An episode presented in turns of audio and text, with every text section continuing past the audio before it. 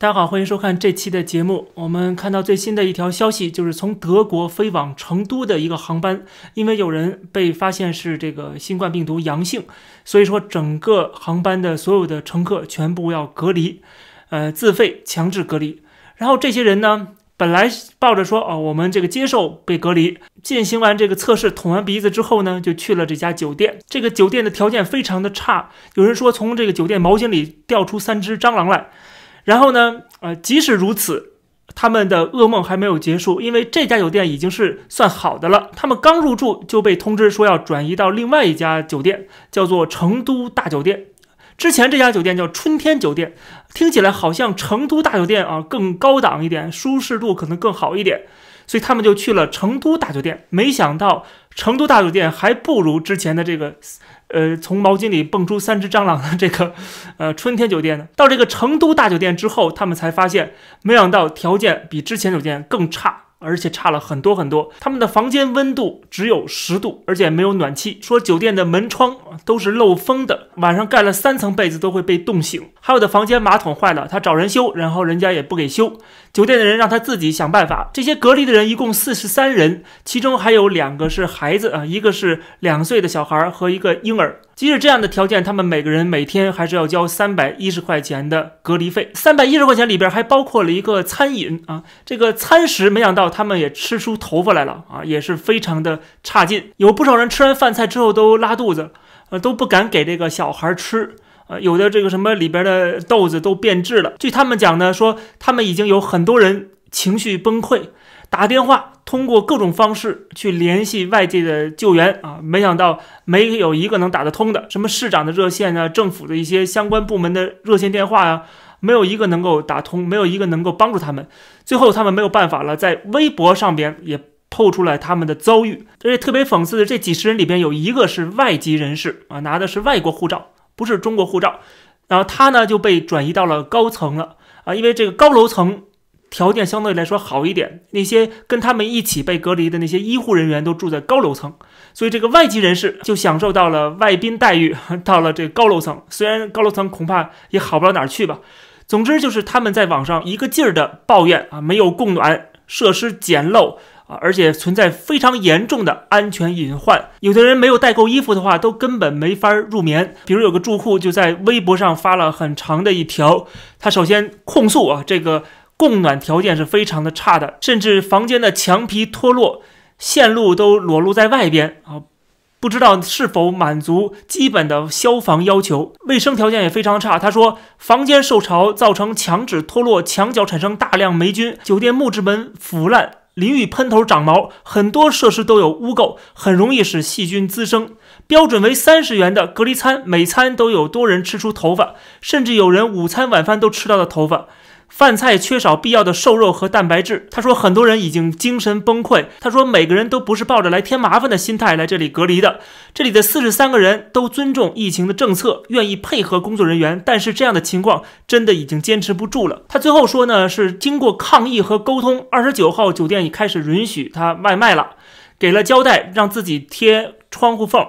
酒店本身伙食也比第一天有改善，其他的关于使用电热毯或者更换酒店需要等开会结果。目前只有小孩的房间和个别情绪激动人现在可以使用电热毯，其他人仍然没有供暖设备。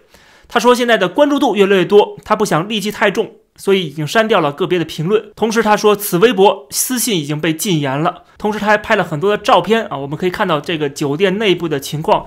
是非常的差劲的啊，这条件非常的差，很多地方非常恶心，而且据说这个酒店已经长期没有人入住了。这回呢，给他们安排了这个酒店，而且三百多块钱一个人每天的这个费用，我想呢，肯定是中间有谁会拿到这个回扣，或者说赚这笔钱吧，因为很明显这个待遇不是三百块钱待遇。我想很多人如果是。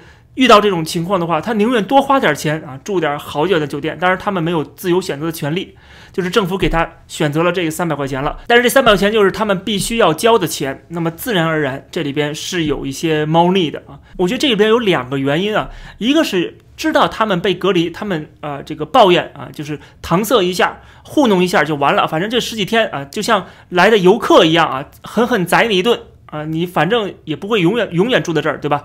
这是一个原因。第二个原因就是他们会认为啊，这个条件还能够接受。但是问题是，这些人是从德国来的啊，很多人是留学生，很多人是华人，德国的华侨，所以说他们肯定是在德国时间住久了，那样的这个先进的条件，他们肯定是接受不了啊。习惯了在那样的一个环境，发达国家的环境下生活的时候，当你回到了中国，感受到中国的这个条件啊。特别是普通人生活的条件，当然了，这个酒店其实也不是经常有人会住的，但是我想呢，肯定就是底层的人士啊，可能是住的也是跟这个才差不多的。我们要知道，在北京、上海、广州这些大城市，那些蜗居的那些年轻人啊，他们的条件也比这个强不了哪儿去。就是普通中国人可能都能够忍一忍的啊，为什么你们这个在国外生活时间长了就不能忍呢？可能利益相关的这些人，他们可能觉得啊，能他们也能忍。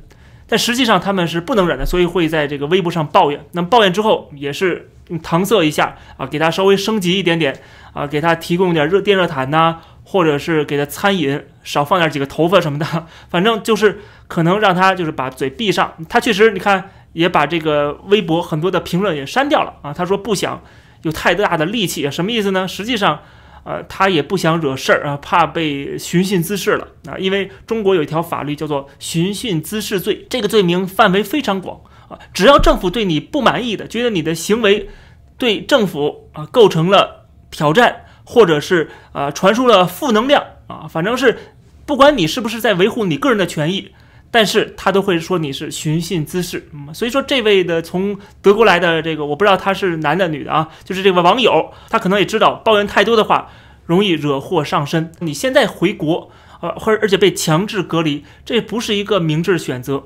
但是可能有些人是没有办法，他只能回国啊。比如说有人就说他是要看病重的家人，有人说他这个学习已经结束了，他要回国啊。总之就是有些人是没有办法要回国。那么对这些来讲，我觉得虽然这个体验非常的差，呃呃，觉得对他们来讲是一种折磨。但是从另外一个方面来想的话，也未尝不是一件好事儿，就是让你们都清楚，中国是一个什么样的条件啊？这是第三世界，对吧？这还是发展中国家，不要活在微信里边，不要活在公众号里边，不要活在 CCTV 和环球时报里边。你应该睁开眼睛看看现实啊！这就是中国的现实。你回到一个第三世界，就应该接受第三世界的条件。所以说，我觉得这种待遇啊，对应这个国家的，不管是经济水平还是体制来讲。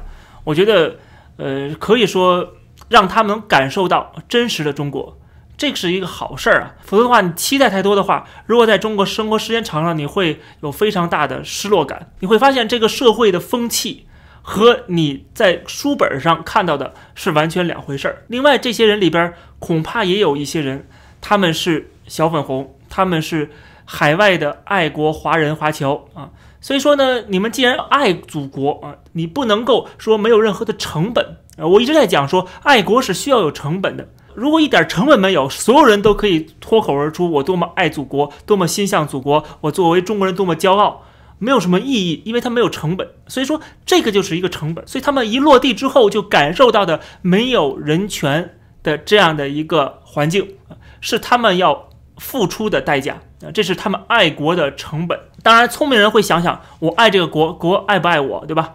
这个是老调重弹了。但是，确实很多人就没有往这方面想，呃，因为他们觉得他们现在生活在海外，或者是这个可以享受海外的条件，外国西方国家的自由民主，他觉得中国有没有自由民主、人权都不重要啊。但是这次他们回去能够感受到，让他们知道知道人权是不是重要的。啊，他们如果觉得不重要的话，呃，他们应该去好好感受一下。所以说，我觉得这也是对他们的一个教训啊。当然了，不是所有人啊，我是说，啊，我不知道这里边四十多人里边有哪些是小粉红，有哪些是这个 啊没有办法被迫回国去探亲的。总之，他们这种遭遇是值得我们同情的。但是同时呢，我们会认为。至少我会认为这种待遇啊是非常符合我们对这个国家的预期的，我非常符合我们对这个国家和这个政府的认知的。但是很多人活在自己的幻想当中，活在大外宣当中，所以说他们必须经历过这样的社会主义的铁拳，他们才能够醒悟。而这种社会主义铁拳是必须的，就像在大清帝国进行改革的年代，当时的洋务运动风生水起。很多地方都开始啊有建工厂，然后这个有民族工业啊，然后很多的城市也开始进入近代化，很多西洋东西都进入中国来啊，大大的这个改善了中国人的生活。这个时候，中国人或者说大清的国民，他们就会膨胀，他们就会觉得我们大清帝国啊，这个本身就物产丰富，就是地大物博啊，再加上我们现在又利用了洋玩意儿。啊，师夷长技以制夷，我们现在牛了，我们现在厉害了。如果谁敢跟我讲革命啊，你就是大逆不道。现在国家发展这么好，富国强兵啊，我们的北洋水师亚洲第一，你居然还唱衰中国？你们这些汉奸走狗卖国贼啊，居然还想推翻这个国家，拉出去斩了。所以说，很多人会有这种想法，所以一定要等到甲午战争，一定要等到全军覆没，他才能够真正意识到。看来不革命不行了，所以说这种打击是非常大的，而这种打击是现实打击。不管我们现在嘴上怎么说，怎么苦口婆心是没有用的，一定要接受到社会主义铁拳，这个政府啊，或者是这个国家一定要遭受巨大的灾难，他才能够清醒。这些沉睡在中国梦里边的这些人，他们才会真正的清醒。举个最简单的例子，就是同样的情况，如果有这么多人去抱怨的话。一如果在加拿大的话，一定是上了这个媒媒体的头条的啊，在台湾一定上媒体头条的，但是在中国，你在媒体上看不到他们的抱怨，他们只能去微博上发一个帖子，而且还被限流，还被限制了。而这个国内的媒体什么报道呢？界面新闻说的是成都一月二十六号新增德国输入确诊病例是一例，有一个无症状感染者就完了。里边内容基本上就讲的是这个从德国乘 CA 四三二四航班于一月二十五日抵达成都入境后即被集中隔离，说这隔离点环境已经进行消毒，密接人员均处于隔离观察状态。具体的这些人想说的话、想表达的，他们啊遇到的这个过程，没有媒体会刊登的，媒体不会跟进的，因为这个是什么？这个是政治任务啊，报道这个事情是走个样子。